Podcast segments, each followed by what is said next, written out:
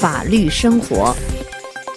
听众朋友，根据法国民调机构十月三十一号周四的报道，埃罗总理十月二十九号周二宣布暂缓推行原计划从二零一四年元月一日开始进入实施阶段的载重卡车生态税的决定，得到百分之六十法国民众的支持。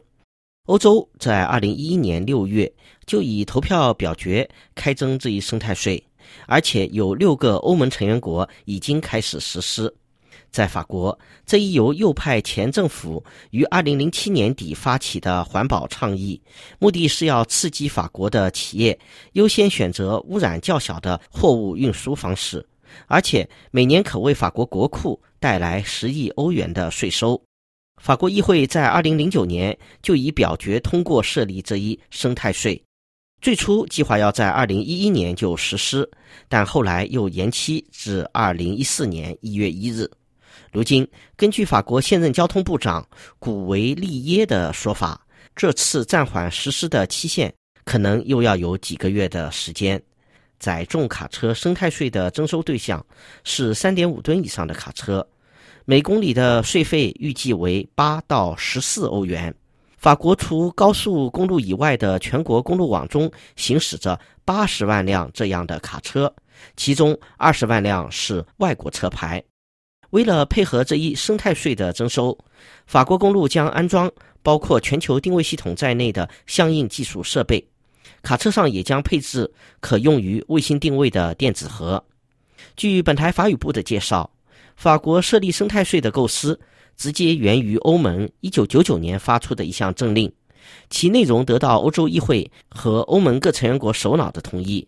各国都需要修正国内法与之接轨。奥地利是欧洲征收载重卡车生态税的先驱，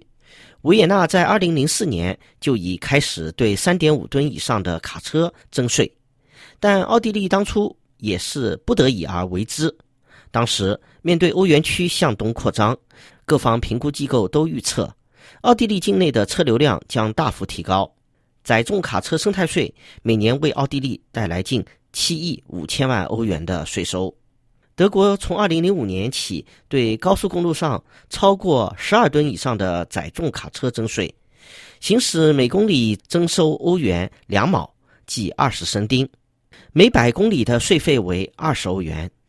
去年二零一二年。这一税收为德国带来四十五亿欧元，足以支付维护公路网的花费。但相关纳税人对此提出质疑，认为这项税收得太高。德国司法也裁定这项税有不合理之处，德国政府可能需要重新审核这一税收的现行设置。在斯洛伐克，政府的这一税收对象为行驶在包括高速公路在内。总长两千四百公里全国公路网中，所有三点五吨以上的卡车，平均税费为每百公里十六欧元。今年以来，公路交通管理方已收取税金一亿欧元。波兰从二零一一年开始实施这项生态税，征收对象除三点五吨以上的卡车以外，还有九座以上的客车。捷克从二零一二年开始实施生态税。葡萄牙是在今年夏天刚刚通过生态税，匈牙利按计划会在二零一三年底或二零一四年初设立生态税，比利时计划是在二零一六年，而西班牙和意大利则对实施生态税的抵触情绪最大。听众朋友，以上是法律生活介绍欧洲多国实施的载重卡车生态税，由尼古拉编播，感谢收听。